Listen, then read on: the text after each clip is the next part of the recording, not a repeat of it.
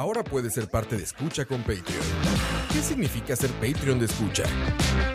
Todos los suscritos al Patreon de Escucha tendrán acceso exclusivo a nuestros programas una semana por adelantado y horas después de su transmisión en vivo. Tendrán acceso exclusivo a los programas en vivo en video a través de YouTube. Tu nombre será mencionado en nuestros programas. Y para los Patreon Premium tendremos un artículo de escucha, como gorras y tazas como los que utilizamos en los programas. En Escucha, nos esforzamos mucho por darte contenido variado, divertido, informativo y opinión sin filtros ni censura. Ahora, tú puedes ser parte de esto y ayudarnos a mantener el proyecto creando más y mejores podcasts, donde el más importante de todos es el escucha. Escucha.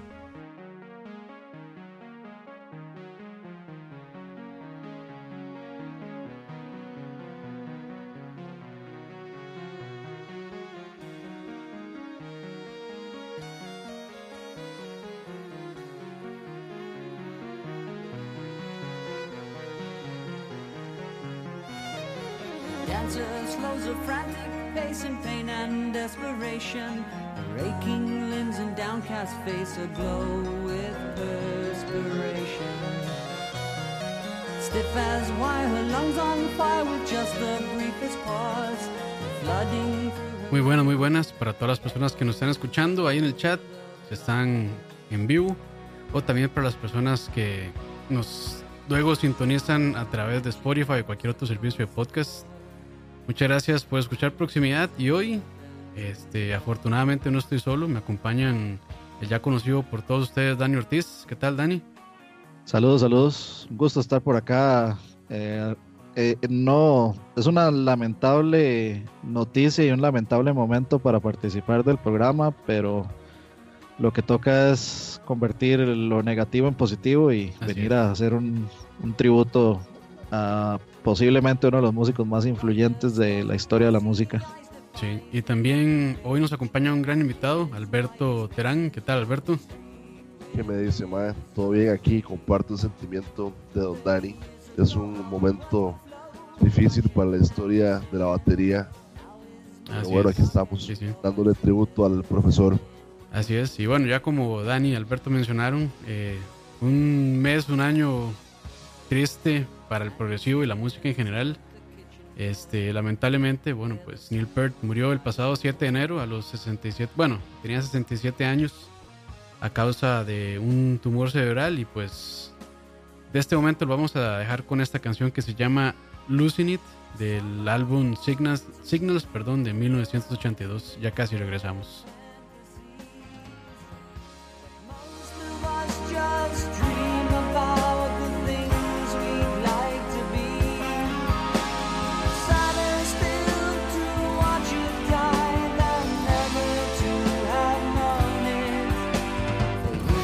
Blind who once could see, the bell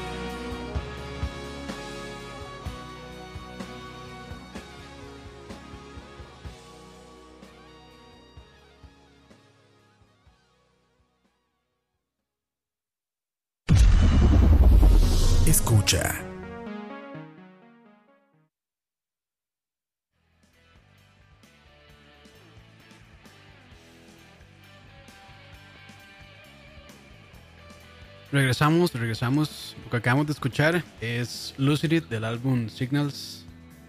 Y esta canción la escogió Alberto. Y bueno, la idea de este programa más que todo es como contar este un poco nuestras anécdotas y cómo fue que conocimos a Rush y la influencia, porque bueno, dato ahí que tal vez a nadie le interese, los tres somos bateristas. Bueno, Ani y yo somos aficionados, pero Alberto sí es pro pro. Entonces, pues, este, de ahí adelante, les abro el piso, como dicen. Bueno, voy a entrarle yo que fue el que Adelante, escogí adelante. Lucid. Adelante. La primera vez que yo vi Rush, eh, es importante decir esto. Yo soy baterista gracias a Rush, porque mi tata, que en paz descanse, era una persona que era súper amante de la música. Teníamos un cuarto específicamente en la casa solo para ver música, con Qué equipo bueno. de sonido y sofá y proyector y toda la vaina. Te Estoy hablando de los años 80 incluso. Y el concierto favorito que me gustaba ver siempre, obviamente en VHS, era el Show of Hands de, de Rush.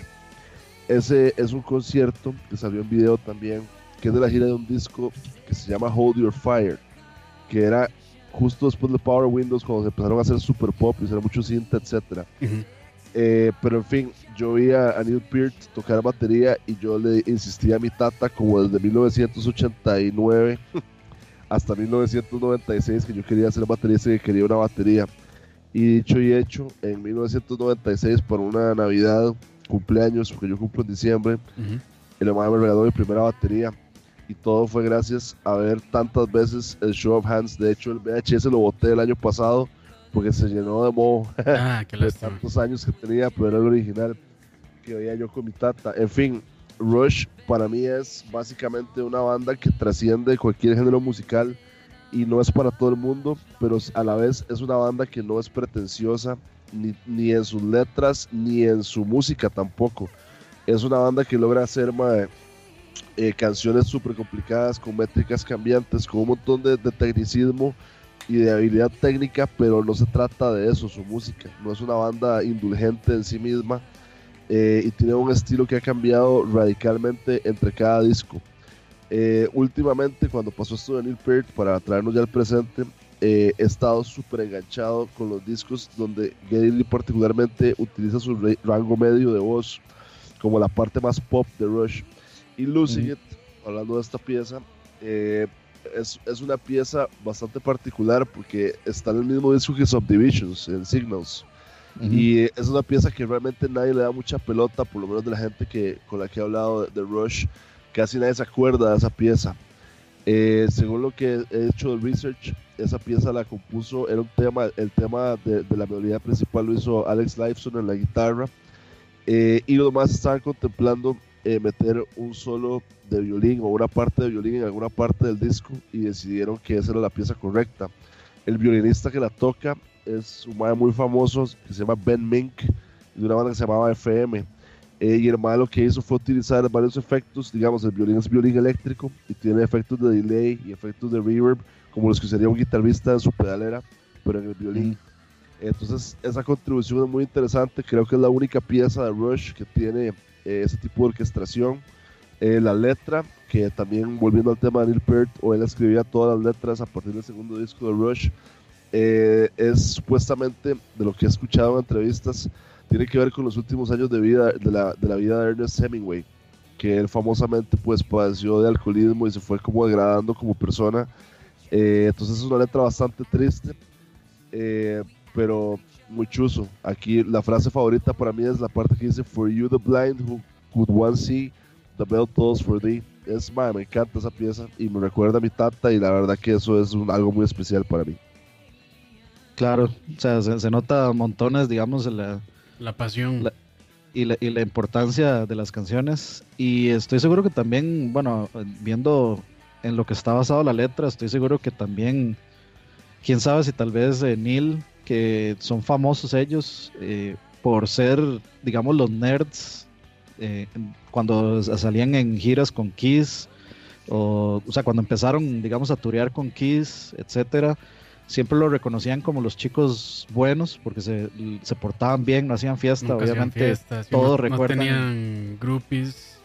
Ajá, ajá, no, todos lo recuerdan como que como los chicos buenos que se portaban bien, eh, que andaban de gira con los que se portaban terrible. Entonces, no me extraña que por ahí haya algún tipo de, o sea, que también se haya pensado, que ni él haya pensado tal vez en, pues en la vida del rockstar. Ya sabemos que, pues, varias letras de, de Rush, inclusive, pues, tratan esta temática de la vida del, del músico, de la vida del rockstar, de las apariencias y todo ese tipo de cosas. Entonces no me extrañaría que también, pues, como que lo- las dos temáticas por ahí puedan ir, ir juntas, en, hacia dónde lleva, digamos, la vida del, del rockstar y, y cómo se va perdiendo, digamos, como, como el mismo, eh, digamos, título de la, de la canción Losing It, cómo se van perdiendo, digamos, la, ciertas, ciertas cuestiones de la vida personal de, pues, de gente famosa, etcétera, por Yo, yo le agregaría eso, Dani, que también otra de las varas chivísimas de Rush es que ma, las letras son, pueden ser súper de temas súper densos y- o, o temas tal vez súper geeks como historia o como literatura o que ese tipo Sí, de ciencia, cosas. ciencia ficción. Pero de la hecho, forma, exacto, a a la lo forma en la el- cual Entre ellos tres a lo veían como el nerdo, más bien, a Neil. O sea, Sí, pero la- lo que pasa con esas letras es que son realmente tan buenas que pues se prestan para todo tipo de interpretaciones y como les decía, mucha gente dice que Rush es un grupo pretencioso, a mí me parece todo lo contrario, a mí me parece que más bien las bandas modernas de metal y rock progresivo deberían de escuchar más Rush porque yo sí siento una humanidad y una empatía y un, y una, y un amarre conceptual que va muchísimo más allá de qué tan bien puedo tocar o qué tan complicado puedo hacer los arreglos de una canción. Y para mí eso es lo que se ha perdido, especialmente la música progresiva moderna, tiende a enfocarse más en la innovación, entre comillas, en el ámbito técnico, pero pierde esa alma que para mí Rush eh, tiene de una forma incomparable. Es eh, para mí es el mejor progresivo que yo he oído de Rush y me gusta todo tipo de rock progresivo. Pero es, es, es esa humanidad y esa empatía que yo siento en Rush y esa originalidad donde usted puede estar oyendo la vara más complicada de este mundo, pero es sencillamente buena música. Y eso es lo que más cuesta hacer. Eh, para cerrar con esta pieza, mi, mi interpretación de esta pieza, otro dato curioso, es que esta pieza, a pesar de que salió en el 83, 82, de la época de Signals, nunca había sido tocada en vivo hasta el R40. Esta pieza sea, nunca, la poquito. habían, nunca la habían tocado hasta el 2015, que fue esa última gira. Eh, y definitivamente Neil Peart tocó esta canción en el último concierto que tocó en su vida con Rush y fue un treat, fue una pieza que nadie nunca había podido escuchar en vivo. Eso está, buen, da- buen dato, ese. sí, buen dato. Pero bueno, continuamos con nuestro playlist de hoy. Los dejamos ahora con la canción eh, Subdivisions, igualmente del álbum Signals. Ya casi regresamos.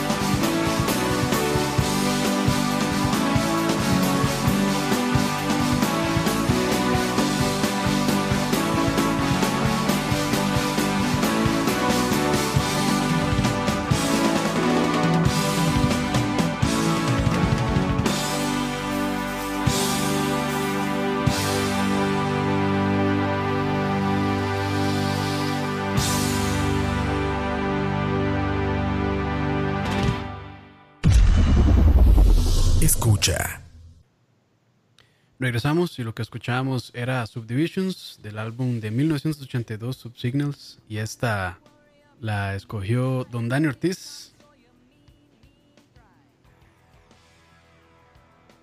Don Dani.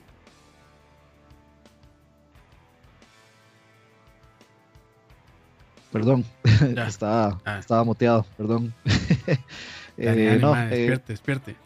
sí, se me, se me había olvidado que lo había tranqui, muteado. Eh, no, no. eh, bueno, yo escogí tal vez un par de canciones. Podría ser algo cliché para un fan de Rush muy, muy clavado. Pero yo creo que la. Bueno, tanto que estamos celebrando a Neil, que es el, pues, el autor intelectual de prácticamente todas las letras de Rush. em, tienen un significado muy especial estas dos, al menos para mí, como, como persona, como adolescente en esos momentos. Yo descubrí Rush muy tarde. Debo decir que a mí me costó entrarle a Rush al principio, no, no era fan de, de la voz de Geddy. Y siempre me han gustado mucho los bateristas que son expresivos al tocar, sin, sin ser tampoco así como demasiado payasos. Y Neil es, una persona como muy, muy, muy seria, porque él es súper perfeccionista y entonces él está súper concentrado tocando, aunque por supuesto siempre sí se le puede ver completamente disfrutando de tocar el concierto. Entonces yo tenía una concepción muy equivocada de, de, Neil al principio y, y tal vez de Rush, pero conforme fui entrándole a la música y conforme fui conociendo un poco tal vez las personalidades de, de ellos, eh, pues fui aprendiendo que realmente, eh, como decía Terán, pues es una, es- o sea, son tres personas, son de las tres personas posiblemente más humildes eh, entre los famosos. Y Neil siempre pues tuvo una personalidad muy interesante.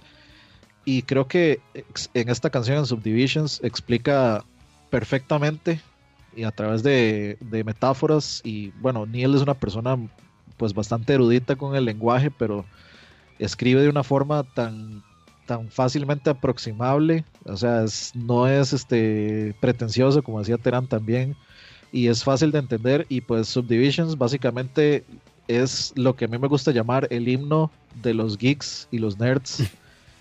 Eh, todos, cualquier, cualquier hijo de los och- 70s, 80s y, y 90s principalmente, entiende lo que es este sentirse aislado por la gente popular, se- sentirse este, completamente alienado de, de lo que es lo popular, de lo que es lo que está de moda y tal vez uno a uno que le gustaba eh, los cómics o uno que tal vez leía libros de ciencia ficción, le gustaban las películas de ciencia ficción, etcétera, en esos tiempos pues era, era, era ser objeto de, de, de bullying. Y esta canción explica muchísimo el sentir, o sea, toca exactamente los puntos exactos y perfectos de lo que es el sentirse alienado completamente y sentir esa, e- esa presión de, de no encajar, de no encajar en, con la gente popular, de no encajar en ese tal vez eh, gusto del otro género por las cosas impopulares en esos tiempos, ahora por supuesto es más aceptado, y habla también eh, algo muy importante que es la tal vez la destrucción de los sueños, eh, siendo una persona de clase media de los suburbios, algo que ellos tocan mucho, ser una persona de... Ellos nunca se creyeron más de lo que siempre sintieron que fueron, que fueron pues trabajadores de clase media. Y toca el- la, la destrucción de los sueños eh, en los suburbios. Habla mucho en esta canción sobre los cómo los suburbios este, no, no, no tienen ningún tipo de carisma y no ayudan a, pues, a procrear estos los, los sueños, aunque los sueños de, de la clase media igual siempre logran pues eh, avanzar por encima de, de- todo esto que los, bueno, los suburbios utilizaban como metáfora para, para decir como la sociedad, etcétera, no, no permiten que los, que los sueños de la clase media, pues, lo- o sea, lo hacen muy difícil y tienden a matar los sueños antes de que inclusive las personas empiecen a intentar cumplir esos sueños. Entonces, para mí significa muchísimo eh, por esto mismo, por lo que estaba diciendo de la representación de cómo es el sentirse aislado o alienado, eh, las divisiones, eh, digamos, de las tribus sociales, de las tribus eh, que se dan de los populares y los no populares y los geeks y los metaleros y los punks y todo esto, cómo realmente es, es- ese tipo de división de, de clases sociales y de- y de, y de tribus urbanas no, no, no trae nada a la mesa, no ayuda en nada y eh, cómo la sociedad está tratando de pues producir cierto tipo de persona que le conviene en masa, entre otras cosas, si se sientan a leer la, la letra y tienen pues, eh, digamos, a- se han sentido de esa forma, se van a sentir identificados completamente con la letra. Yo le agregaría a eso, Dani, que también es una metáfora de lo que es Rush en el mundo de la música, la pieza.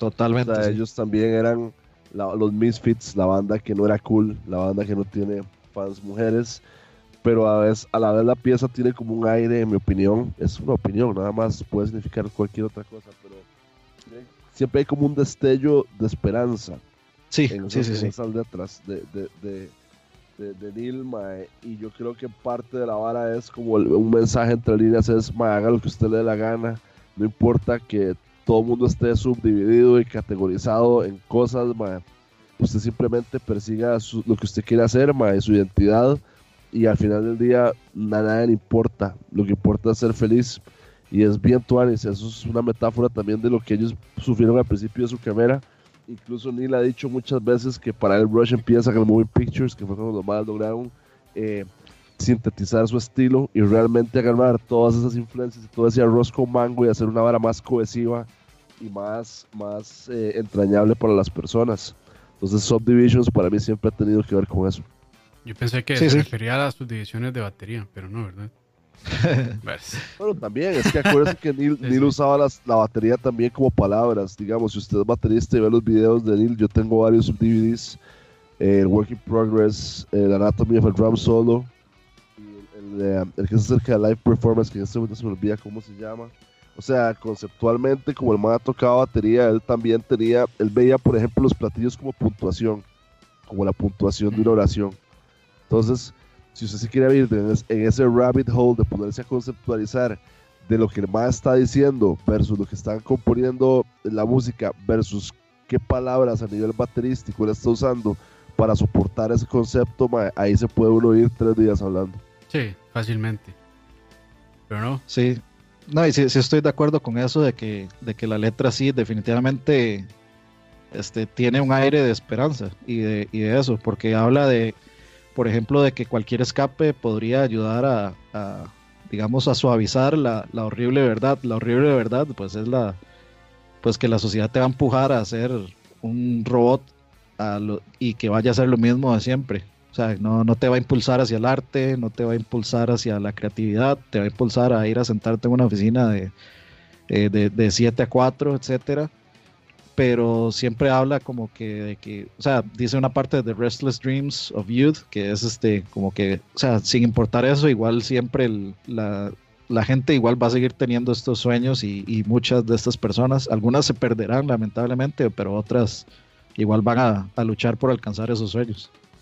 Así es, ma, y ese sueño es lo que lo hace a uno querer hacer música original. Incluso yo me lo tomo hasta ese nivel personal, donde esa canción toca ese acorde dentro de mí, por lo menos, de que está bien, que lleve 20 años haciendo música original que nadie nunca va a oír, ma, pero que qué buena, qué, qué buena, qué buena experiencia ha sido y qué, qué orgullo siente uno ma, de no haberse conformado, como dice la pieza, come forward, be cast out, ma de no haber sido uno de esos más y siempre estar buscando ese sueño de crear algo positivo eh, a través de la música y además con gente que no quiere, que esa ha sido siempre mi consigna. Yo no hago bandas con más que no quieran, que no sean mis amigos de verdad. Y además, la música es el nicho que uno encontró siendo un outcast de muchas cosas. Ahí es Totalmente. donde uno se siente como en casa, en la música. perfecto. Y bueno, si les parece, vamos con la siguiente canción. Adelante. ¿Cuál sigue, man? Sigue Ghost Rider del álbum Vapor Trails. Ish. Ya casi regresamos. Escucha.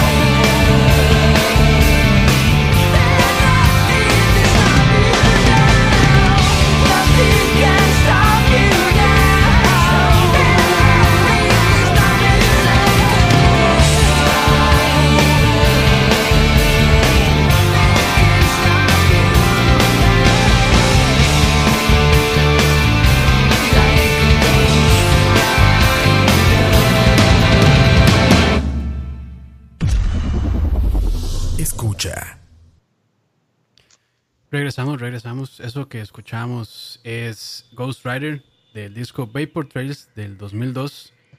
Y justo eh, Alberto nos comentaba que hay un remix de este disco porque, bueno, eh, inicialmente cuando se lanzó, este, tuvo problemas de producción ese disco, entonces lamentablemente estaba muy comprimido y otro tipo de cosas. Entonces, literalmente mataron toda la, este, digamos, toda la...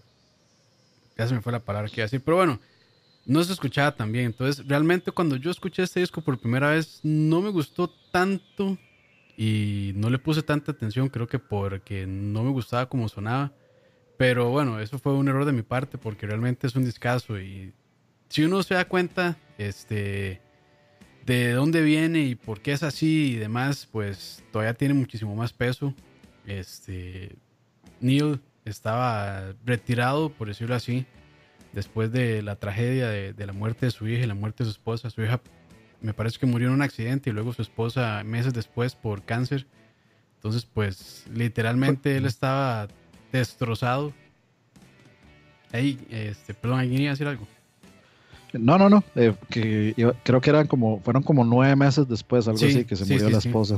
Entonces, pues Neil lo que hizo es, bueno, agarró su moto y bajó desde, desde Canadá hasta Belice, o sea, pasó por Estados Unidos, por México. Y basado en eso escribió un libro que se llama Ghost Riders, eh, Ghost Rider Travels on the Healing Road. Muy buen libro.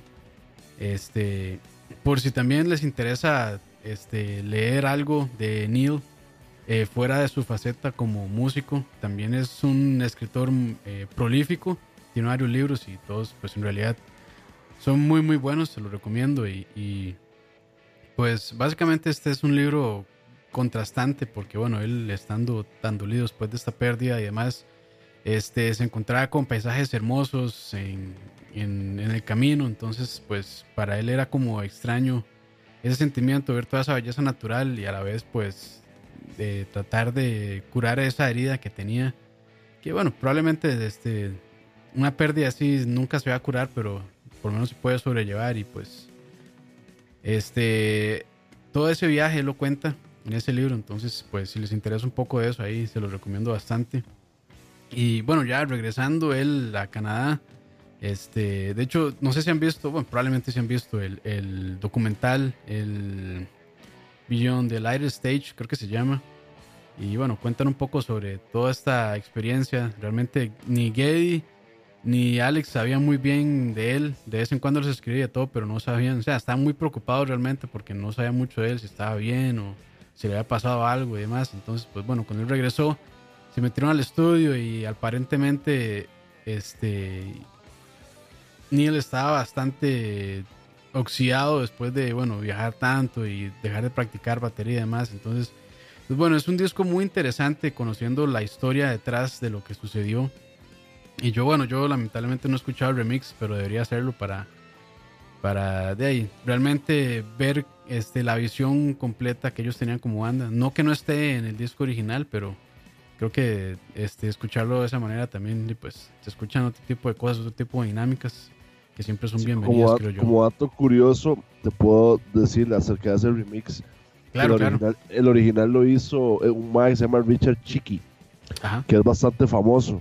El mae también hizo el segundo disco de Rip Theater reciente, trabajo reciente de mae, el segundo disco de Rip Theater con Mike Mangini, que también todo el mundo se cagó en ese disco Dream porque Theater se llama el Ajá. disco. Ujú. se llama no, exactamente, porque ese disco también está súper reventado y súper, es como el estilo de producción del mae. Sí, es como Entonces- el Loudness War, creo que le llaman. Exacto, sí, bueno, Loudness War, eso podemos hablar otro día, pero Loudness War básicamente nace de los años 90, finales de los 90, donde se percibía que las canciones que sonaban más duro, una seguida a la otra en la radio, estaban mejor grabadas, entonces Ujú. creó como todo un concepto de volumen versus calidad, que es realmente falso, para eso está la perilla de volumen, sube el volumen. Entonces, lo, lo que sí he leído y acerca de ese remix es que ellos estaban totalmente insatisfechos con la mezcla, eh, que todo el mundo se quejó de que estaba reventado, que tenía distorsión el disco y demás. Sí. Entonces lo mezcló otro Mae, el remix, que no fue Richard Chicky, fue un Mae que se llama eh, David Bottrill, Ujú. que fue el que lo remezcló. Y definitivamente teniendo las dos versiones, el remix es exactamente, o sea, mil veces mejor. Sí, me sí, sí, encanta me ese remix. No, hay, que, hay que escucharlo. Yo, bueno, ahí, de hecho, Alberto ahí en el chat nos estaba comentando eso. y Yo sí sabía de ese disco, pero nunca le había dado el chance, la verdad. Pero sí, sí, tengo que, tengo que buscarlo y escucharlo sin duda. Pero sí, ¿no? Y, y este Ghost Rider es, si, si leen la letra, pues, incluso la música también se siente muy positiva a pesar de, de todo el bagaje, de todo el, digamos, el peso que tiene la letra por detrás. Y pues básicamente, como la canción anterior que estábamos escuchando, también da un mensaje positivo muy bueno. Es de básicamente, de ahí hay esperanza eh, en el camino, a pesar de, de- de todo lo que llevemos en la espalda, en nuestro bulto y demás. Entonces, pues siempre creo que es motivante escuchar y, y leer canciones con letras así. Eh, sobre todo en momentos, qué sé yo, tal vez un poco complicados o medio oscuros de nuestras vidas. Y pues, mucha gente a veces yo creo que no entiende este, que una canción realmente puede transmitirle a uno muchísimo en- y en un momento muy específico de la vida. Entonces, también gracias a, a, a Rush este que y a Neil también que a pesar de, de- todo lo que pasó pues creo que él este siguió de alguna manera positivo en el camino y pues este la manera en la que él trató de curar eso fue con ese viaje de no sé cuántas como 55 mil millas o algo así. Y pues no no yo eh, de nuevo les recomiendo el libro si no lo han leído realmente es muy bueno Yo, yo quisiera agregar algo ahí porque claro. Ya, ya que estamos hablando de, del tema de, pues, de lo que sufrió Neil y hablando de la muerte de él también, eh, rescat- bueno, rescatar una cosa y es la humildad que tiene alguien como, como Neil, que es, o sea, ya Neil estaba de- clasificado entre los bateristas más importantes de, de la historia de la música para ese momento. Y el hecho de regresar y decir, eh, no, yo quiero aprender a tocar mejor, quiero reinventarme y irse donde un profesor y que esta persona, de hecho él anduvo, no, no recuerdo bien exactamente a quién fue que le preguntó, tal vez te, Terán tenga el dato por ahí, tal vez si se acuerde, pero yo recuerdo que él le preguntó, a, no sé si fue como a Stuart Copeland o, o- o a alguien y le preguntó, hey, este, ¿con quién estás estudiando? Entonces él, le- él le dijo como, no, yo te voy a dar el nombre de la, de- Steve de la Smith persona. es- Steve Smith fue Steve Smith, eh, sí, sí, sí, fue, fue Steve Smith, sí, y entonces él le dio el nombre del, del- de la persona con la que él estaba estudiando, el profesor, y a partir de ahí él cuenta de la forma más humilde cómo él pues re- reaprendió a tocar batería después de, pues después de pasar oxidado, y uno, uno puede pensar, sí, una, al- cualquier persona se va a oxidar después de pasar tanto tiempo sin tocar, pero, o sea, no te oxidas al punto de que de pronto ya no sabes tocar del todo, o sea, no vas a tocar tal, también al nivel. Eso habla mucho del perfeccionismo de Neil también, porque para el, para el R40, pues él básicamente dijo, "Eh, ya no puedo tocar más porque siento que no voy a poder entregar el nivel necesario. Entonces es muy, es, es- es muy, es excesivamente respetable el hecho de que Sí, una claro. persona sepa decir hasta aquí, porque si no, yo no, no voy a entregar la calidad que se merece la gente también, o la calidad con la que yo quiero entregar las cosas, porque Neil siempre pensaba más como en, en- en sus estándares, en sus estándares primero, y en presentarle a la gente la, mejor calidad posible en, su presentación.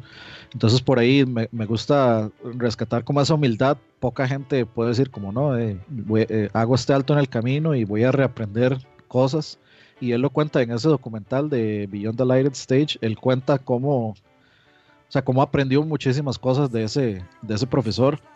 Y como él dice casi que reaprendió a tocar batería o aprendió a tocar batería, batería correctamente de ese, de ese profesor. Entonces es De hecho, muy en- humilde. sus- sí, en sus solos se ven de el- todos los, este, de que hasta su grip cambió también al grip, este, tradicional, digamos, y todos los, eh, ah, yo sí estoy bien oxidado con, con temas de batería ya, pero bueno, sí se nota mucho sus solos, digamos, este, de los viejos a los nuevos, todo el cambio que él tuvo, este, y la visión que o sea, cómo cambió su visión para tocar batería también. Más, Y les lo- agregaría que el profesor del que están hablando se llama Freddy Gruber. Ujú. Ese mismo, Freddy sí. Gruber es una leyenda. Del jazz. es- fue un gran educador, fue una leyenda del jazz. Es un man que tuvo una vida complicada, además fue adicto a la heroína y un montón de varas, como la vida de jazzero así, old school, ¿verdad? Y el mae, dentro de su, dentro de su eh, currículum vitae, el mae fue profesor de vinícola de Utah y de Steve Smith y de Dave Weckl. Sí, o sea, Casi Así Casi que es el mae que le daba clases a esos maes. y también le agregaría nuevamente que es- la gente tiene no pensar en esto, pero yo no sé, cada quien conceptualiza las varas diferente, pero hasta si estamos hablando hace un rato de que la, los, la contribución rítmica de Neil Peart es parte de un concepto que soporta las letras también. Imagínese mae, en un estado de vida donde tiene que reinventarse por completo como ser humano por las tragedias que pasó. De una vez mae decide pasarse a, a- grip tradicional, que hay que aprender a tocar batería de nuevo y reinventarse como músico. y reinventarse como músico y cuestionar todo lo que el mae considera que es, que es cierto en la vida a nivel de tocar batería. Y mae, empezar de cero, junto como empezó con su vida, por después de las tragedias que pasó y con su banda. Es una vara que conceptualmente tiene muchas capas y es un gran reflejo de la, de la importancia conceptual que tiene Rush como un estilo de vida incluso.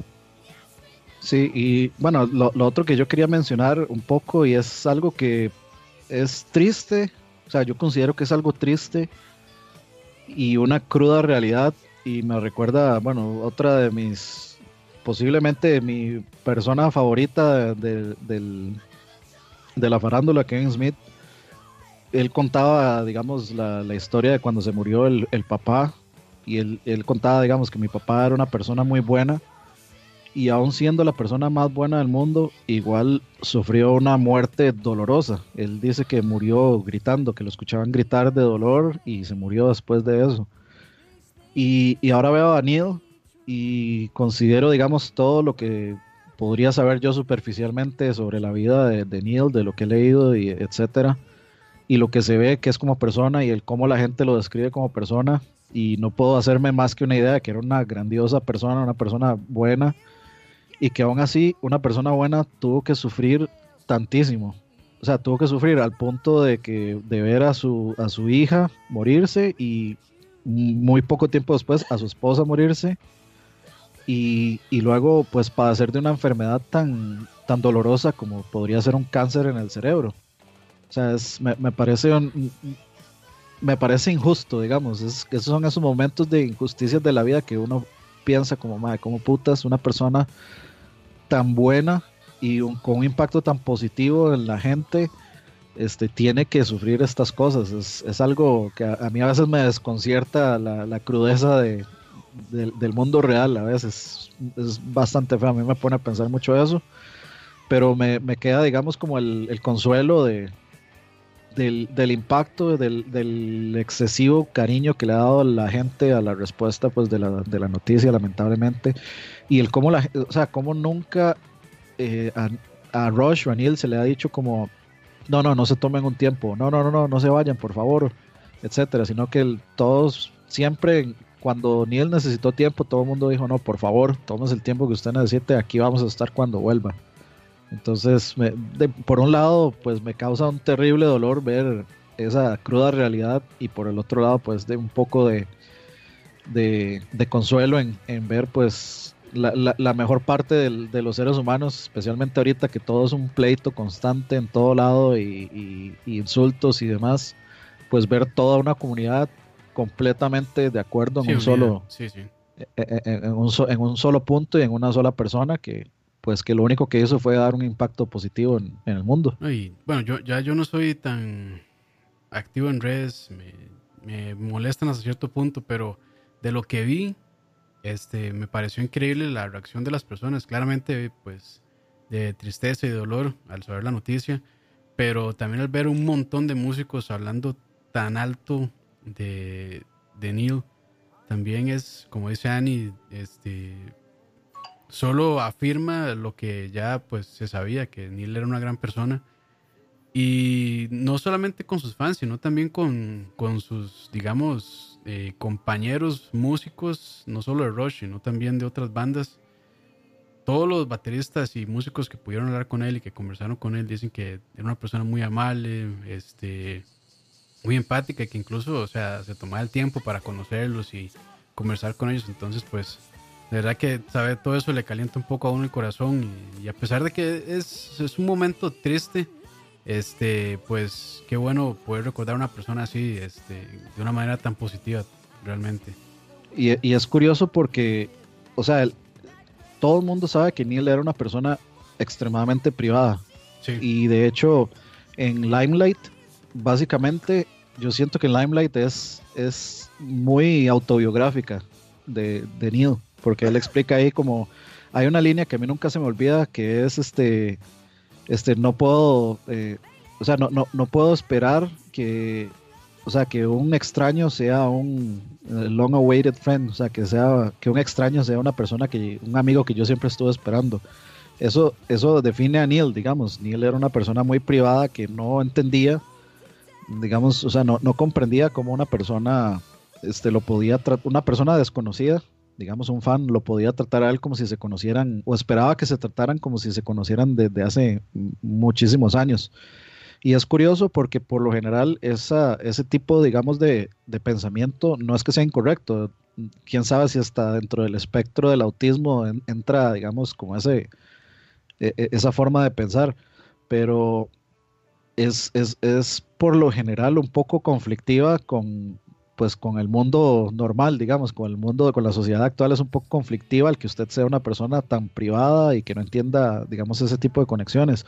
Y sin embargo, nunca había una persona, yo inclusive puedo decir que lo malinterpreté al principio, que malinterpreté su seriedad con, con que no disfrutaba su arte. Y, y era una total y absoluta malinterpretación de, de la persona porque no, no, me había dado la tarea de conocerla, uh -huh. realmente ya después yo veo, ok, sí, y no uno no puede no tener más que el absoluto respeto para, para cómo él siempre se manejó en su, o sea, de forma privada y de forma pública. De hecho, él no, él, solía nunca hacer, Rush nunca hacía, bueno, Neil, perdón, nunca hacía eh, meet and greets porque él no, no le gustaba eso. Y a pesar de que la gente en cualquier otra banda la gente hubiera reclamado que qué dolor de huevos tal persona por no hacer esto aquí.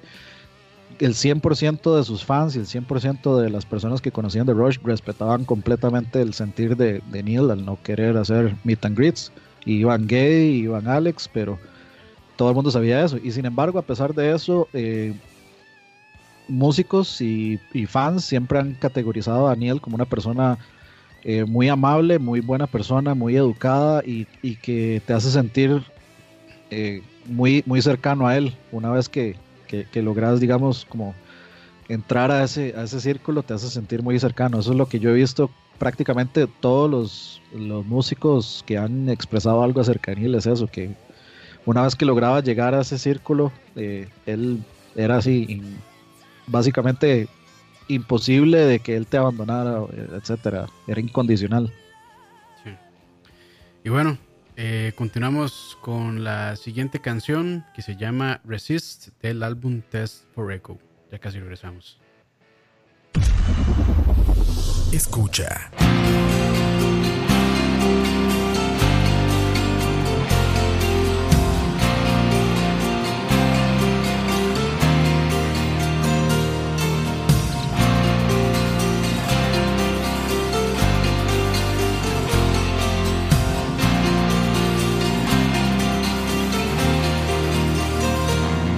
I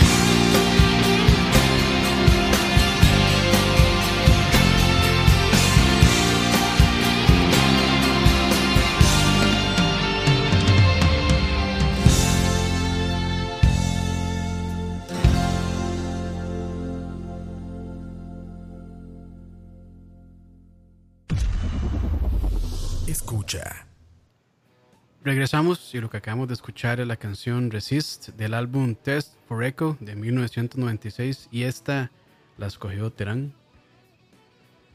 Así es, ma. Esta canción es bastante especial para mí. El Test for Echo fue el primer disco de Rush que yo escuché en mi vida. 1997, perdón, no, eso es mentira. Fue el primer CD de Rush que tuve en mi vida, a pesar de que lo había escuchado hacía años en los 80s con mi tata viendo el Show of Hands. Y de hecho ese madre me regaló este disco, esta copia que tengo en mi mano en este momento. Eh, en el 96 para mi cumpleaños, me lo regaló. Entonces, ese disco siempre ha sido muy especial para mí, man. Y esta pieza es una pieza tal vez underrated de ese disco. Los más sí la tocaron en la gira, de hecho en el, en el, R3 en el Russian Rio, perdón, sí, en el Russian Rio, se echan esta vara eh, unplugged y lo hicieron a lo largo de esa gira. Eh, en varios bootlegs también, yo soy co- colecciono bootlegs de Rush en video y en audio. Eh, hay un montón de bootlegs que tienen versiones chivísimas de esta pieza acústica y mae, no se lo pudo comer una mejor letra para este momento que uno está como en cierta manera en duelo con la pérdida de Daniel Peart y que uno, como decía Dani, uno no entiende por qué la gente buena sufre tanto, mae. y ahí lo dice la letra, mae. I can learn to close my eyes to anything but injustice. I can learn to get along with all the things I don't know. Un chuzo, mae. un chuzo de pieza, un chuzo de letra. La cantada es chivísima, la batería Sí. es súper controlada, no hace despiche a nadie, es demasiado, mae, demasiado madura esta canción. Y sin Es, duda es una alguna, canción radiable, digamos. Es, sin es duda como el- alguna, mae, es una canción súper profunda, pero súper agradable de escuchar de un disco mae, que amo con todo mi ser, que es el Test for Echo. Sí, sí. A, a mí, digamos, es, es lo que yo siempre rescato de bandas como, como Journey o como Toto, que es música eh, fácilmente digerible, escuchable para cualquier persona, pero para las, las personas que, o sea, que están un- se meten un poquito más y escuchan lo que están haciendo los instrumentos, pues va más allá. A mí me gusta muchísimo la voz de, de, de en esta, en esa canción, de hecho, y me gusta mucho como el acompañamiento de, de teclado que tiene. Y, y creo que tiene como el, aura musical, es una, la vibra especial para lo que dice la letra. O sea, como que van perfectamente una con otra. Es como una canción que da como mucha esperanza, digamos. Sin lugar a duda, también es una canción que parte a mí, lo, como yo me la interpreto, por lo menos, y vuelvo a lo mismo, eso puede ser un disparate para cualquier otra persona, pero yo la siento como una canción súper idealista y que eso está bien. O sea, está bien, ma, que yo no voy a comprometer ma, mis valores en la vida. Está bien que yo puedo ma, ceder en muchas cosas, pero en muchas cosas no voy a ceder, ma. Pero también puedo vivir con eso. O sea, las cosas que no entiendo no, no me van a definir y yo puedo básicamente vivir mi vida dentro de los parámetros que yo considero una forma digna de vivir y de pensar eh, y no estar ma, en una guerra constante ma, con todas las cosas que no puedo entender y no puedo controlar. Un chuzo de letra, ma, de verdad que es una de mis letras favoritas de Rush. Sí, sí. Sí, y eh, o sea, menciona mucho, digamos, como no, no ser conformista, no ser mediocre, sino pues esa parte que dice I can learn to persist with anything but aiming low, pues a, mí lo que yo lo que interpreto es justo eso, como no, no conformarme con, con, lo mínimo, sino pues tratar siempre de, persistir y apuntar a lo, a lo máximo. Y mucho sobre la tolerancia también. Este, esa parte, eh, especialmente I can learn to resist anything but frustration, pues es tolerancia hacia las cosas que, que nos frustran, que cualquiera en estos momentos puede decir que la, la, mayor frustra mayores de las frustraciones pues es sentarse a leer comentarios en redes sociales y todo y, y ver personas diciendo una excesiva cantidad de tonterías. Yo creo que la, la, gente anda cargando una cantidad de frustración enorme por este tipo de cosas. Y, y yo creo que, bueno, la, letra toca esos puntos, eh, como tratar de, de dejar esa esas frustraciones eh, y tratar de aguantar ese tipo de cosas y especialmente eso que decías de get along with other things I don't know este pues no romperse la cabeza demasiado tratando de buscarle sentido a, cosas que a todas luces no lo tienen. Por ejemplo o sea es lo que decía a mí no no me hace ningún sentido que una persona o sea, si es cierto que existe un ser divino que se encarga de nosotros y está con nosotros siempre y, y, existe algún tipo de premio o de satisfacción por ser una persona buena, pues uno pensaría que el resultado de ser una persona buena debería ser pues tener una muerte un poco más pacífica y no una vida tan dolorosa y tan este tan, o sea por, por un lado por supuesto Neil tuvo una vida pues llena de, éxitos y llena de, cosas positivas. O sea, siempre estuvo, siempre estuvo con sus mismos amigos, eh, tocando, siempre tuvo su fandom, tuvo su vida pues eh, resuelta, digamos, por haciendo lo que a él le gustaba. Pero muchas de esas cosas siempre se ven, pues, se, empequeñecen al encontrarse con la muerte de posiblemente las dos personas que más amaba en ese momento, su hija y luego su esposa y luego pues pues darse cuenta que tenía una enfermedad tan tan, horrible como un cáncer en el cerebro pues es, es, como decía antes pues un poco injusto pero creo que creo que como dice Terán ciertamente no la letra de esto y lo que dice no podría no podría leerse y no podría escucharse en un mejor momento que ahorita pues para pues para dejar de lado el hecho de cómo murió o de qué murió Neil y simplemente pues disfrutar del legado que, nos dejó a todos. a todos, este... Es que eh, eh, realmente es interesante eh, leer, qué sé yo, comentarios de grupos que uno jamás pensaría o de músicos que uno dice, no, pues que, escuchan, no van a escuchar Rush jamás. Y, y sí. Y leer comentarios de esas personas y ver, o sea, todo la influencia y lo, lo importante es que fue Rush en algún momento de sus vidas y creo que normalmente como que Rush siempre llega en etapas formativas de las personas, por lo menos de, personas que tenemos 30, 40 o por ahí más o menos. Como que siempre llega este momento, o sea, formativo en juventud, adolescencia. Bueno, por lo menos creo que nosotros ahí fue cuando empezamos a escuchar Rush. Bueno, por lo menos yo fue, fue cuando empecé a escuchar Rush. Y, o sea, realmente, este, creo que uno empieza a escuchar Rush tal vez interesado en la música y por eh, lo virtuosos que son ellos eh, musicalmente, pero ya si uno se mete un poquito más y empieza a leer las letras y todos los mensajes que ellos quieren transmitir con la música, pues todavía como que ese interés se incrementa exponencialmente.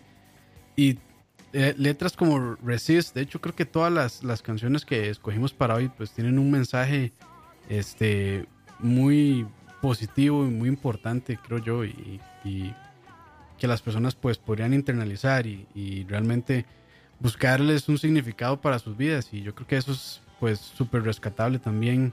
Este, eh, hay bandas que pues uno escucha, qué sé yo, por, por puro, sobre todo en progresivo, por puro placer, este, de Por escuchar- virtuosidad. Por virtuosidad, sí, pero creo que Rush reúne muchísimas cosas, este, buenas del progresivo que últimamente ha estado como muy criticado. Dicen que viene en bajonazo, pero creo que Rush este, es una banda que en su carrera sí tuvo bastantes críticas, sobre todo por ahí en los 90, cuando se puso medio popera.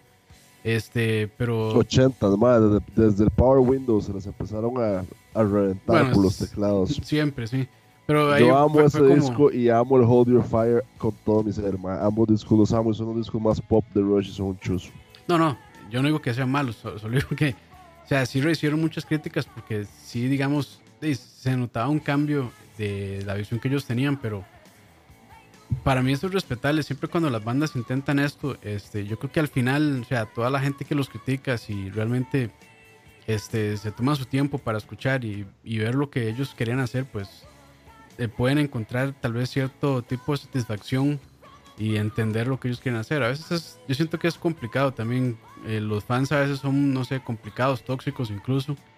Pero este Rush, y algo que siempre yo rescato es que se mantuvieron pues bastante alejados de, de polémicas y, y de todo ese tipo de cosas. Y es como, bueno, y vamos a hacer lo que a nosotros nos gusta y, y ya. Y eso pues realmente creo que, bueno, por lo menos para un músico es, este, es un mensaje muy poderoso de realmente cómo creo que debería ser un, un músico. Si tiene una visión y si quieren cambiar, si quieren hacer algo, probar, experimentar, pues adelante. Tal vez no sea lo mejor, pero al menos se dio el intento y se hizo. Entonces, pues también yo creo que eso es algo muy, muy bueno que tiene Rush. Que, que- o sea, que si uno se pone a escuchar toda su discografía, pues se puede encontrar muchas cosas, este, muchas texturas, muchos colores distintos, este, que tal vez no vayan a gustar, pero que sí, este, creo que yo que se, se puede, digamos, si uno se pone en los zapatos de ellos, pues uno entiende, este, tal vez, o tal vez no, no sé, pero, o sea, sí, para mí son una banda muy interesante por eso, porque creo que sí fueron siempre como muy eh, honestos consigo mismos, este, y lo hacían por, por gusto y a veces no tanto por complacer, entonces eso es súper respetable, creo yo. Yo le agregaría una vara, ma, que es que sí, es, es como muy genérico decir, ma, que todo el mundo que hace música, ma, es, va a hacerlo porque, tiene, porque es su forma de pensar y no importa lo que digan los demás. Ma, pero por eso es que hay tantas bandas de gente, especialmente, y de metal progresivo moderno, ma, que son la vara más genérica de este mundo. Porque usted puede llegar y decir, sí, mi forma de hacer, voy a hacer la vara más técnicamente innovadora o técnicamente lo que sea, y la pieza, ¿dónde está la pieza? Esa es mi pregunta yo puedo ir 400 bandas que tienen arreglos más complicados que Rush, mae, pero se quita la parte técnica de la ecuación y la banda no tiene nada que decir. No es catchy, no tiene, mae, o sea, usted se nota que deliberadamente los demás están pensando en música desde un, que partiendo de una vara conceptual totalmente diferente a lo que por lo menos yo considero mae, música con profundidad.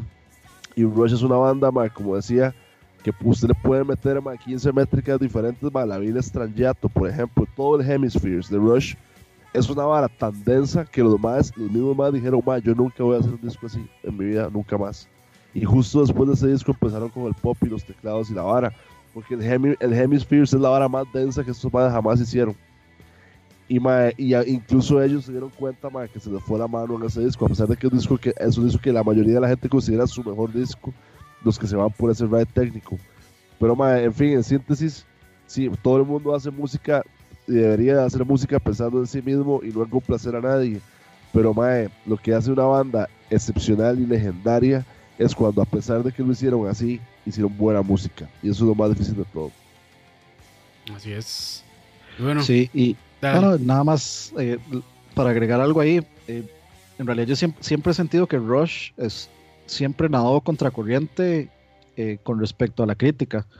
Inclusive desde sus primeros discos, ya los críticos, digamos, en, revistas, en periódicos, en radios, etcétera, pues ya los calificaban de pretenciosos, de que la voz de Gailey era horrible, o sea, le ponían calificativos durísimos a los primeros discos y, y cuando Rush empezó a, digamos, a encontrar cierta luz en el mainstream, cuando Kiss eh, se los llevó de gira la primera vez, pues Kiss era la banda más grande del planeta en ese momento y de pronto viene Rush y la gente se quedó así como con, o sea, venían con estas canciones épicas larguísimas y la gente se quedó así como, ¿qué es esto? Esperaban eh, como el rock catchy de Kiss y le sale Rush con una bola curva completa. Entonces yo siento que a, pesar de siempre han encontrado su, su, su, gente, sus fans, y por eso siempre se ha dicho como que los fans de Rush son los fans más, este, eh, ay, ¿cuál es la palabra? Fieles eh, los fans más fieles de todos, es cierto. Afortunadamente el fandom de Rush no es como el fandom de Pink Floyd y no le andan diciendo a todo mundo que Rush sí, es la mejor banda de todos los arriba. tiempos.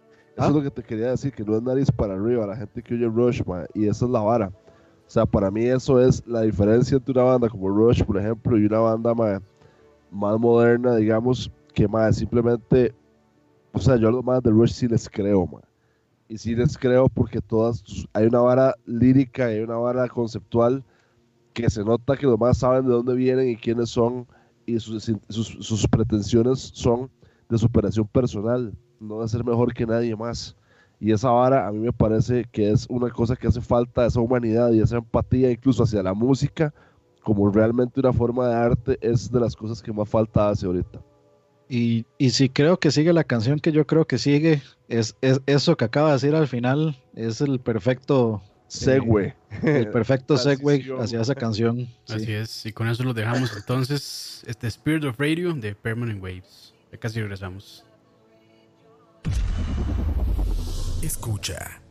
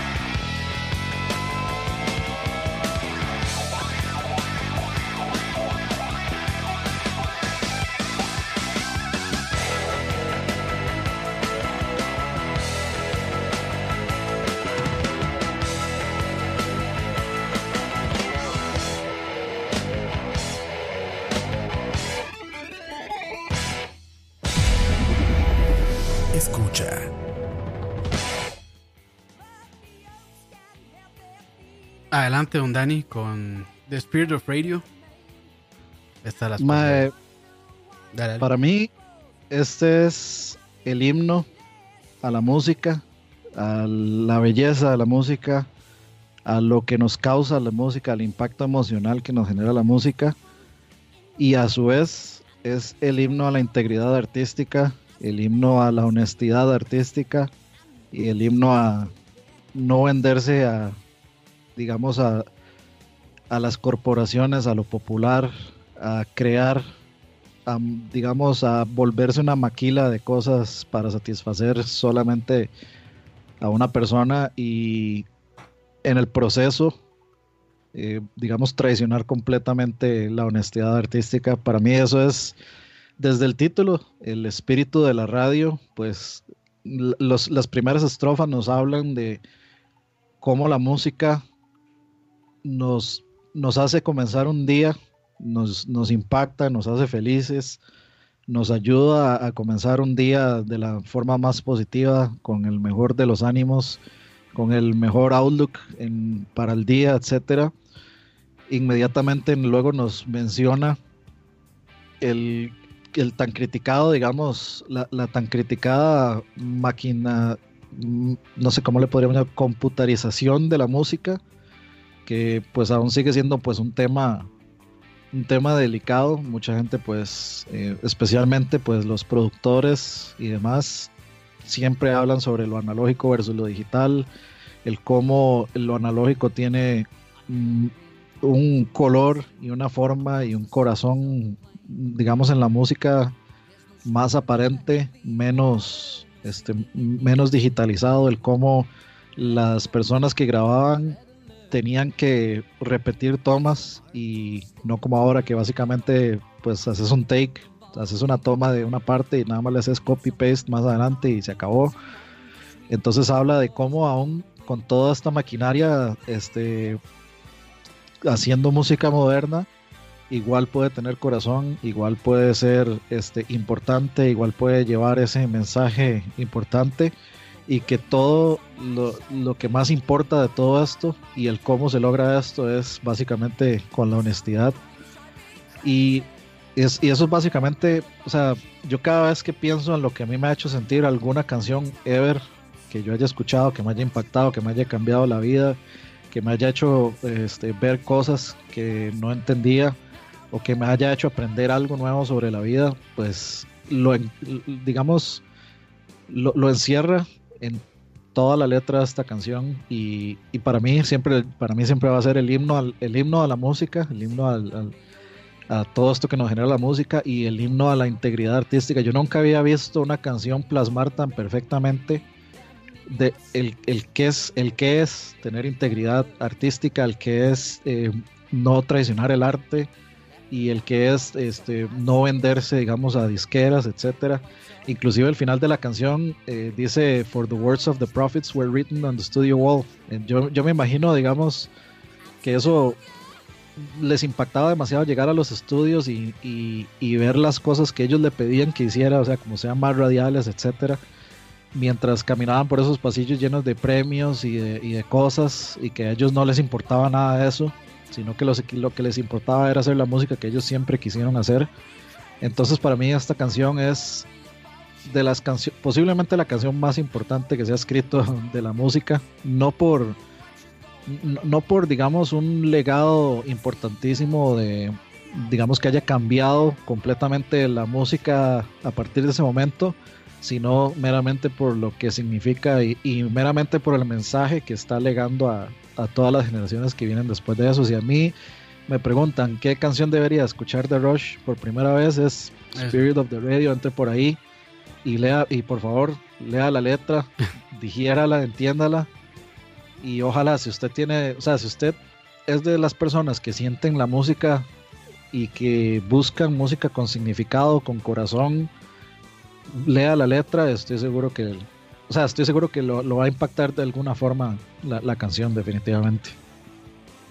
Ma, yo podría agregar para transicionar a la canción que sigue que The Spirit of Radio también tiene una vara baterística que yo le llamo, siempre le he llamado el Neil Peart Shuffle, que es ese ritmito tan lindo que Taylor Hawkins le encanta robarse, mae, de Neil Peart tocando el ride, mae, como un shuffle, Ah, sí. ese es el Neil Peart shuffle. Además lo usa un montón de piezas. Y la pieza que sigue, mae, tiene un poquitito de eso por todo lado también. Para que vean, mae, como, insisto, a un nivel ni siquiera literal, sino conceptual, baterístico, mae, como la evolución de un músico tan excepcional a lo largo de toda su carrera no deja de quitarle esa esencia donde el man se acuerda de dónde viene y sus influencias más antiguas están presentes en sus grabaciones más modernas y es una vara demasiado chusca. Ay, con ese comentario, entonces, de una vez los dejamos con la siguiente canción que se llama Cold Fire. Ya casi regresamos.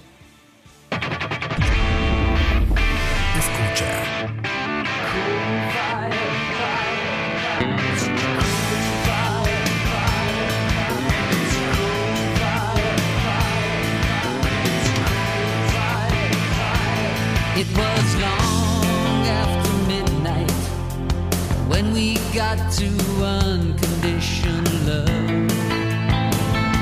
She said, Sure, my heart is boundless,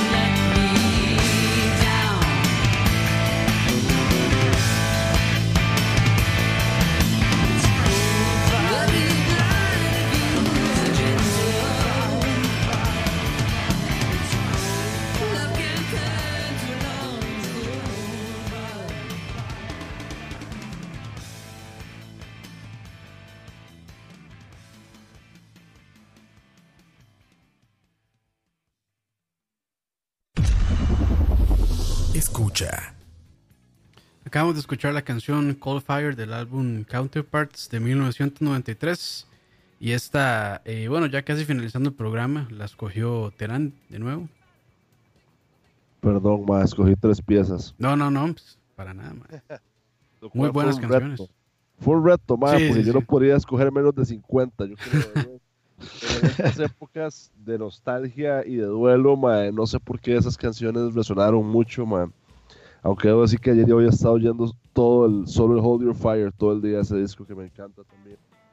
Ma, bueno, Cold Fire, la letra pues puede significar muchas cosas. es- en la superficie parece una conversación entre un- una pareja que se están empezando a conocer.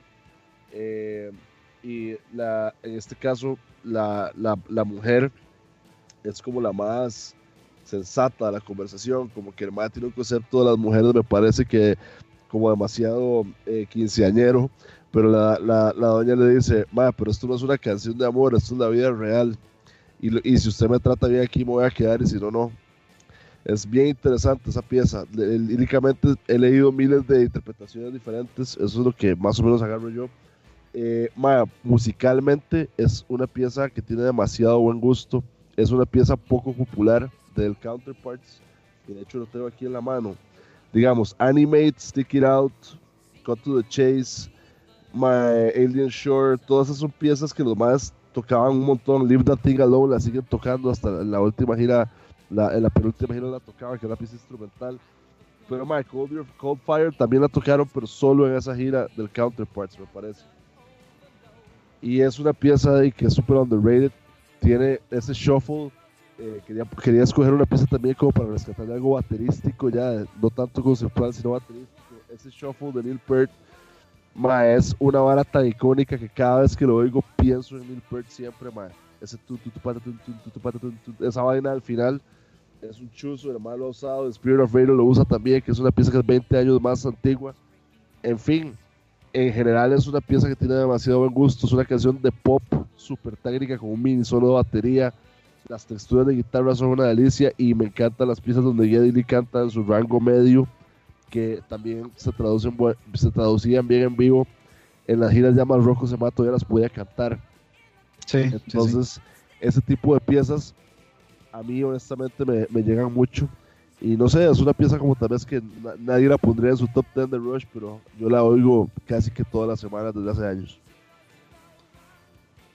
Está, o sea, sí, es cierto que como que nadie la pondría en el top de Rush y aún así, no, o sea, yo, yo no criticaría a alguien que la pusiera en el top 5 de, de favoritas de Rush, digamos. Gracias, man. O sea, no, es que no, o sea, tiene, tiene todo lo que a uno le gusta de Rush. Tal vez, obviamente, si hay gente que busca más eh, virtuosismo, pues no es de no está entre las piezas más virtuosas. Gente como que va a poner eh, La Vila Strangiato y YYC y todas estas de primeras. No va a estar tal vez como en los primeros 10 qui- o 15 o hasta 20 este, de alguien, pero no, no por eso no deja de ser una buena canción. Es, es, es la misma razón, personalmente, por la que a mí me encanta escuchar Journey y Toto. O sea, es música, eh, música superficialmente light, que si usted entra un poquitito más a analizar lo que están haciendo los instrumentos, le vuelan la jupa y es una cosa que usted dice, no, esto jamás es tan fácil como se escucha superficialmente. O sea, esto no es tan fácil de tocar. Ma, es Eh, increíble todo. como- Los, vi- los vi en la última gira, la- ya, ya están de paradas, pero los vi el año pasado eh, con Steve Lukather y Porcaro y todo el mundo. Steve Porcaro y demás. Eh, y sí, ma, tenés toda la razón. O sea, es, es algo que está también hecho, por eso fue lo primero que dije al principio. Es como la máxima expresión de buen gusto en una vara que suena como una pieza de pop, que es súper catchy y súper light en la superficie, pero está llena de varas súper bravas a nivel musical y conceptual. Es, eso es Rush, man. Esa es la vara. Por eso escogí esa pieza. Sí, es, eh, para mí es exactamente, esa- esas tres bandas comparten eso, o sea, la- alguna persona puede escuchar Rosana de Toto y decir, ah, que, que es súper catchy, y cualquier persona, digamos, que, que le intente entrar a la batería e intente tocar Ajá. Rosana, se va a dar cuenta, va a chocar con una pared de 10.000 kilómetros, digamos. Una pared de, de, de, ma, de Porcaro, man. Qué clase de baterista. Ese más se murió de una forma estoy saliendo del tema, pero ese man se murió de la forma más estúpida del mundo.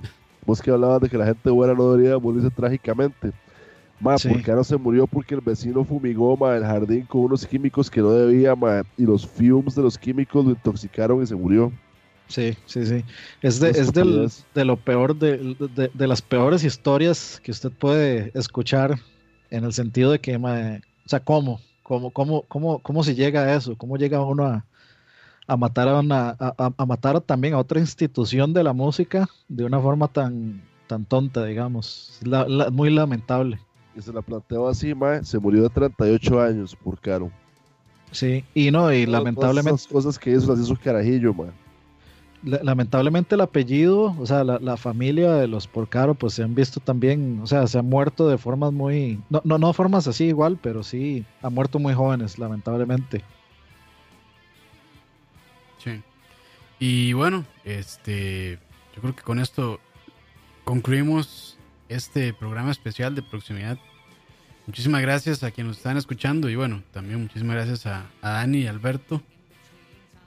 Que yo creo que es el segundo programa de proximidad, ya casi ni los hago, pero el segundo programa de proximidad que hago con más personas y hoy fue como medio interesante porque bueno, es una llamada por Skype y demás, pero pero creo que estuvo muy buena la conversación. Y bueno, Alberto se nota que es un súper apasionado, súper fan de Rush. Y no, muchísimas gracias por, por el conocimiento. Ma, gracias a vos, tra- traté de mantenerlo no demasiado geek, pero al Ah, final del día lo que importa en esta vida es que uno tenga pasión por lo que sea que le guste, man. Y a mí Rush me encanta, ojalá todos los que escuchen este programa compartan ese sentimiento. Y ma, esto es una pincelada nada más. Sí, El Rush es demasiado profundo, se puede uno ir por cualquier lado en esa conversación de días. Pero gracias a los dos por invitarme a su programa. Eh, le ha pasado muy bien conversando con ustedes, mae. Y cuando quieran hacer algún otro especial, yo feliz. ah, gracias, gracias. Y también gracias a Dani. Eh, recuerden, bueno, Terán es el eh, Sí, baterista de Dream of Fire, entonces eh, dense una vuelta, si no han escuchado Dream of Fire, se los recomendamos. Y aprovechando que estamos en proximidad, vayan y escuchen la canción nueva Times Forgotten, a mí me gustó Sí, bastante, sí, la está verdad. Muy buena, muy buena. Está muy La- buena. Juanpa me la mandó hace un par de semanas cuando la estaba mezclando, entonces ya la, ya la conocía bastante bien. Eh, definitivamente es un cambio positivo para la banda, en mi opinión. Sí, Eh, con sí, sí. Nueva, esta nueva nueva- cantante. Nueva cantante y también pues creo que de todas las mezclas que le he oído a Juanpa, que bueno, yo también soy ingeniero de sonido aparte de baterista y he grabado varios discos aparte de mi banda de otras bandas y mae, Juanpa es un mae que yo siempre he admirado muchísimo y eh, me parece que es un mae que trabaja súper bien y sin duda alguna este es el mejor brete que le he oído a nivel técnico así ya de mezcla y grabación así que solo bueno, mae, solo amor para Times Qué sí, bueno, sí, sí. qué bueno, sí. Recuerden, busquen Dream of Fire en Spotify, están sus dos discos y por ahí vi que están haciendo algo nuevo, entonces si les gusta, si les gusta la propuesta de Dream of Fire, apóyenlos, escúchenlos, vayan a los conciertos cuando, cuando hayan y escúchenlos mucho en Spotify. Eh, para mí el, pri- el disco de Dream of Fire fue mi disco favorito completo de ese año y el segundo el de ese año también. Entonces, eh, búsquenlos Gracias, por ahí. Y Times eh, me hace increíblemente feliz escucharlos volver con tanta fuerza y con, con un sonido tan interesante y, y con este cambio en la voz. No que no, no que no me gustara antes, pero me encanta como está sonando ahorita. eh, digamos, me encanta el, el cambio. Es, los cambios siempre son difíciles en las bandas Sí. y pues afortunadamente fue un cambio eh, positivo. Entonces escuchen Times Forgotten si, eh, y la, la canción nueva se llama City. Lo pueden buscar así, City de ciudad, no de City, la de Apple por aquello. Eh, eh, entonces búsquenla por ahí y busquen Times Forgotten en, en Spotify. También está su discografía por ahí si quieren matizar un poco de, de, progre, bien hechito y con cariño y con significado como, como Rush nos dejó y nos, nos pide que sigamos haciendo. Bueno, salud por Neil Peart, mae. una gran pérdida.